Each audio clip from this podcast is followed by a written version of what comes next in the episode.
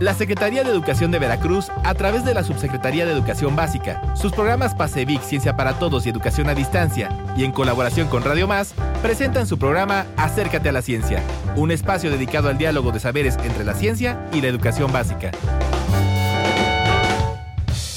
Sean bienvenidas y bienvenidos a esta tercera temporada de su programa Acércate a la Ciencia. Mi nombre es Zaira Pino y junto a mis compañeros Laura Citlali Morales, Juan Carlos Andrade y el doctor Eduardo Morteo, quienes formamos parte del programa Pasevic Ciencia para Todos, les estaremos acompañando. Siguiendo con la temática STEM, en el programa de hoy hablaremos de la enseñanza de las matemáticas durante la educación básica. Por ello, nos acompaña en la cabina la maestra Teresita de Jesús Vera Ordóñez, coordinadora estatal del programa Matemáticas para Todos. Acompáñennos a escuchar nuestra sección Ciencia al Día con el doctor Eduardo Morteo. Adelante, doctor. Hola a todas las mentes curiosas, científicas e investigadoras en potencia. Hoy hablaremos sobre la nanotecnología y cómo esta ha impactado nuestra vida cotidiana. La nanotecnología es el estudio, diseño y manipulación de materiales y dispositivos a nivel de átomos o moléculas, lo que nos ha permitido desarrollar nuevos materiales, productos y tecnologías.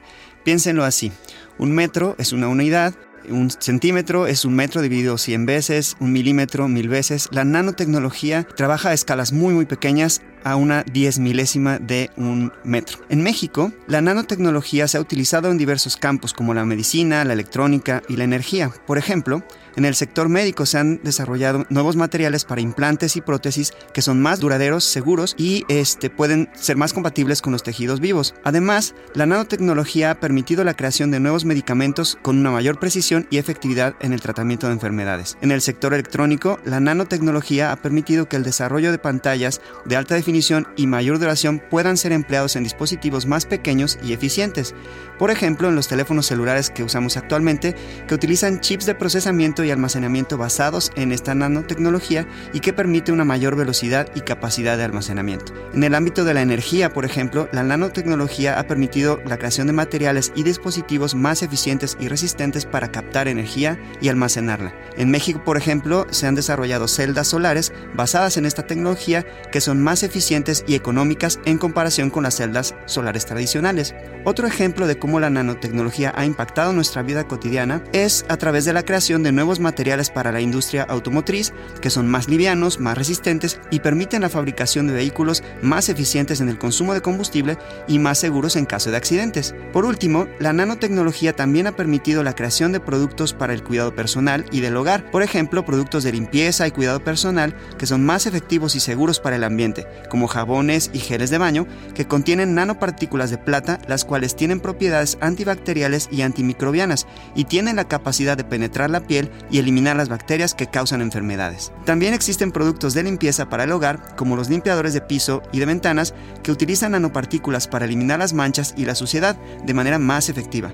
Estos productos son más seguros para el ambiente y para las personas, ya que no contienen químicos tóxicos. Además, existen productos de cuidado personal como cremas hidratantes y protectores solares que utilizan nanotecnología para penetrar en la piel y proporcionar una protección más efectiva contra los rayos de violeta que nos produce el sol. Así que la nanotecnología ya está presente en muchos aspectos de nuestra vida, haciéndola más eficiente, segura y amigable con el ambiente. Espero que esta información les haya sido útil.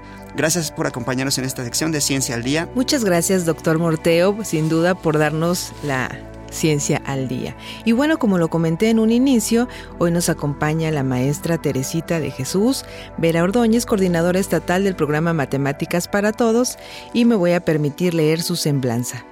Licenciada en Educación Secundaria con especialidad en Telesecundaria por la Benemérita Escuela Normal Veracruzana, con el trabajo Desarrollo de habilidades matemáticas que favorecen la competencia para la resolución de problemas especialista en matemática educativa por la Unidad de Estudios de Posgrado de la misma Casa de Estudio, con el trabajo de grado Significación del área de geometría, una propuesta desde la teoría socioepistemológica de la matemática educativa. Actualmente es estudiante de la maestría en Matemáticas Educativa en la Unidad Académica de Matemáticas de la Universidad Autónoma de Zacatecas y se encuentra desarrollando el tema de investigación el conocimiento especializado del profesor de matemáticas en Early Álgebra. Cuenta con nueve años de trayectoria dentro de la educación como docente frente a grupo en la modalidad de telesecundaria y asesor técnico pedagógico en el área de pensamiento matemático. Ha participado como asistente y ponente en eventos tales como el Quinto Simposio Internacional en Matemática Educativa, Seminario en Educación Matemáticas de la Universidad de Costa Rica, Escuela de Invierno en Matemática Educativa y Congreso de la Sociedad Matemática Mexicana, entre otros. Actualmente es coordinador estatal del programa Matemáticas para Todos de la Secretaría de Educación de Veracruz, colaboradora en el Diplomado de Matemáticas Educativa de la Universidad de las Américas en Chile y diseñadora de situaciones de aprendizaje en el programa interdisciplinario de empoderamiento docente para Latinoamérica. Bienvenida, maestra Teresita. Muchas gracias, Aira. Muchas gracias al equipo de Pasevic Ciencia para Todos por esta invitación. Maestra Teresita, es un gran gusto tenerla este día con nosotros. Como ya se lo mencionó mi compañera la maestra Zaira, en el programa Pasevic Ciencia para Todos estamos muy interesados en poner en marcha acciones con perspectiva multidisciplinar desde un enfoque STEM. Es por ello que en los últimos programas hemos hablado ya del hermoso binomio entre literatura y ciencia, la bioética, que transversalmente incide o debería incidir en todo actuar educativo y científico. Asimismo, hemos charlado sobre los territorios STEM y por ello hoy las matemáticas son las protagonistas. Pues para entrar en materia, eh, maestra Teresita, qué gusto tenerla con nosotros. Gracias. Preguntaría, eh, ¿cuál es el enfoque de la enseñanza de las matemáticas en la educación básica y cuál es la diferencia fundamental entre el Plan 2022 y los dos planes anteriores en el abordaje de esta asignatura? Sí, gracias. Pues es una pregunta bastante interesante para el momento en el que nos encontramos viviendo en el sistema educativo mexicano, esta transición. El enfoque de la enseñanza de las matemáticas eh, desde reformas pasadas ha sido la resolución de problemas, ¿no? Enfrentar a los estudiantes y bueno, la resolución de problemas como medio y como fin, ¿no? Es decir, no solamente en el eh, al final al, aprender cierta herramienta, sino que a través de ese proceso en el cual el estudiante está enfrentando esa resolución, está desarrollando habilidades, está desarrollando un pensamiento matemático, un pensamiento creativo y eso, bueno, eh, al final de cuentas permite que el estudiante, pues bueno, desarrolle ese tipo de pensamiento, ¿no?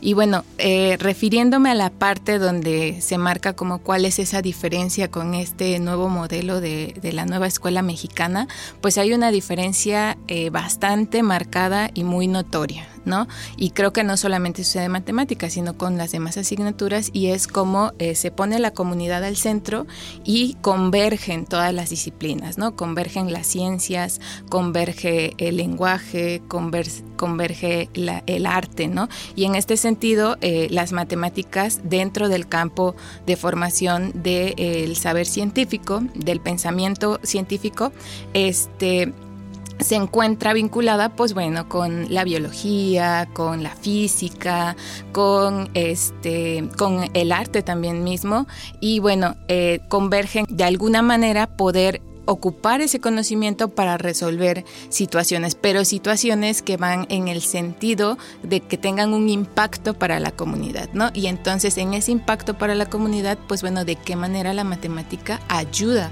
a resolver esos problemas, pero en conjunto con la física o en conjunto con la biología que al final es poner las matemáticas en contexto. Es decir, las matemáticas nosotros las aprendimos quizá de manera muy abstracta. Íbamos a la clase y nos enseñaban clases de álgebra y bueno, x cuadrada más b cuadrada igual a z cuadrada y eso a lo mejor uno no entiende qué tiene que ver con la vida real.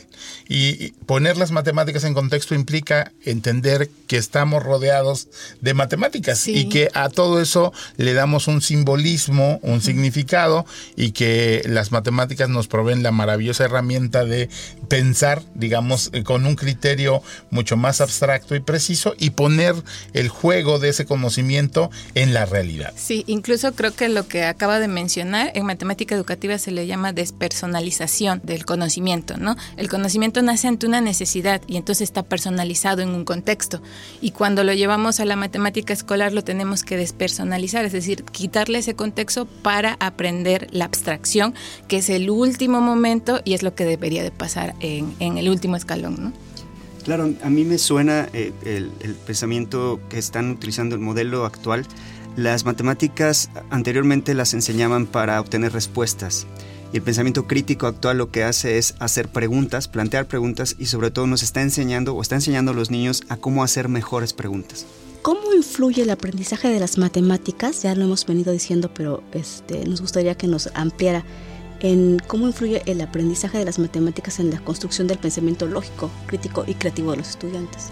Sí, bueno, como veníamos eh, charlando, al final ese aprendizaje, y bueno, y cuando hablamos de aprendizaje no hablamos solamente del que podamos aplicar cierta fórmula eh, para cierta resolución de problemas, sino el poder desarrollar el pensamiento matemático que es diferente a eh, aplicar una fórmula, ¿no? Entonces, al desarrollar ese pensamiento matemático, este, estamos favoreciendo que el estudiante se cuestione, ¿no? Se cuestione lo que está pasando alrededor, ¿no? Y en ese, y en ese tránsito, dice, eh, eh, recuerdo un, una, este, una frase eh, de un divulgador de matemáticas que decía que las matemáticas nos hacen libres, ¿no? Porque todo el tiempo la sociedad, los medios están tratando de manipularnos y cuando tenemos es desarrollado este tipo de pensamiento, un pensamiento crítico, pues podemos cuestionar todo lo que está sucediendo, ¿no? Entonces no solamente es como seguir o obedecer ciertas cosas, sino que nos podemos preguntar, ¿no? O nos podemos cuestionar. Y yo creo que también maravillarnos de, de, la herramienta matemática como una herramienta de medición, de precisión, de entrar eh, en un, en un rango de certidumbre que, es muy importante cuando medimos el mundo o cuando contamos el mundo o cuando hacemos estadísticas sobre el mundo. La matemática tiene esa maravillosa cualidad y de hecho es pues de la ciencia la herramienta poderosa para poder decidir qué cosa entra en un rango, qué cosa es probable, qué cosa es improbable, porque justamente hay una matemática detrás. Y el que nuestros estudiantes lo entiendan de esa manera pues es, es un giro radical a la comprensión de la disciplina.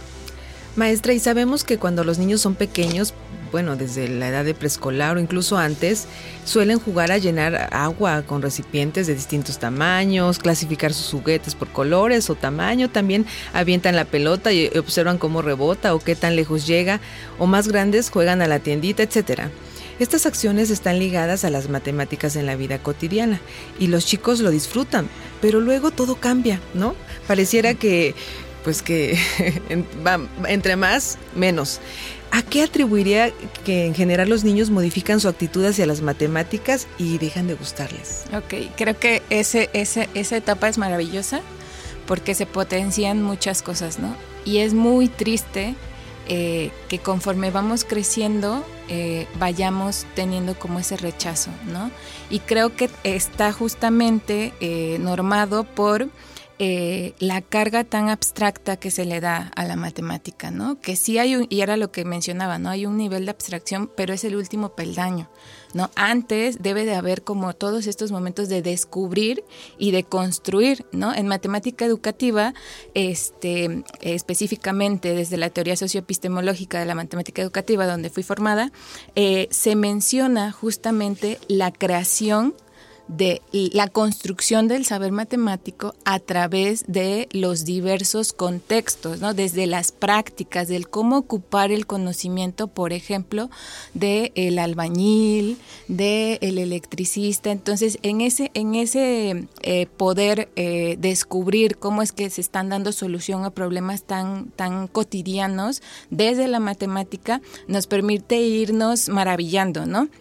O incluso ir descubriendo o construyendo soluciones creativas, ¿no? Y entonces hay como cierto este eh, por decirlo de alguna manera, como apego, como, como apropiarte de, ese conocimiento. Y cuando lo vemos de manera abstracta, como esta es la fórmula, estos son los pasos, esto es lo que hay que seguir, es muy frío, ¿no? Cosa que, que no es, la matemática la vemos de esa forma, pero no es una, no es, no, es una ciencia fría, ¿no? Al contrario, está dada por la creatividad, ¿no? Entonces favorece mucho la creatividad. Y creo que el hecho eh, justo de, de, de enseñarla desde, desde ese de, desde esa carga o darle muchísimo, muchísimo peso, eh, pues va haciendo que los estudiantes pues la sientan como desapegada, ¿no? Como que no tiene relación. Hay como muchos memes de otro día sin utilizar el binomio al cuadrado perfecto, ¿no?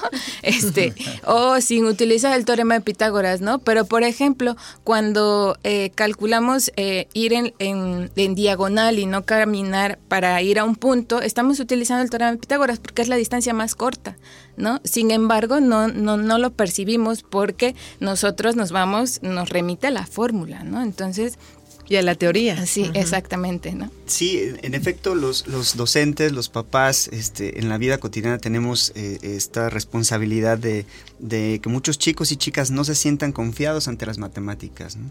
Eh, no podemos seguir diciendo, eh, no somos buenos o buenas para las matemáticas, más bien debemos animarnos a perder el miedo y cambiar en primer lugar nuestra actitud hacia ellas.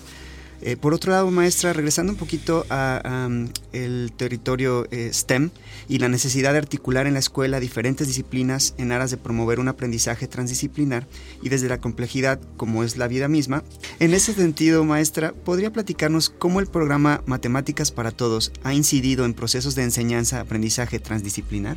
Sí, bueno, en el programa Matemáticas para todos los materiales que estamos elaborando, eh, sobre todo nos enfocamos en el diseño de situaciones de aprendizaje y esas situaciones, justamente era lo que mencionaba hace un momento, eh, tratamos de ocupar los diversa, las diferencias eh, prácticas de referencia. ¿no? Y las prácticas de referencia nos referimos, como hace rato hablaba lo del albañil, lo de la bordadora, también nos referimos a lo que hace las prácticas que lleva a cabo, por ejemplo, este, el biólogo eh, que lleva a cabo el, químico, que lleva a cabo tal vez eh, la persona eh, que se dedica a la medicina, entonces ver cómo se está aplicando, al final de cuentas hay una matemática implícita de especialista en, esa área, ¿no? Por ejemplo, la matemática que lleva a cabo el médico o incluso hasta un abogado, porque también aplica matemáticas, es diferente, ¿no? Entonces es como eh, nosotros diseñamos situaciones de aprendizaje en nuestros cuadernillos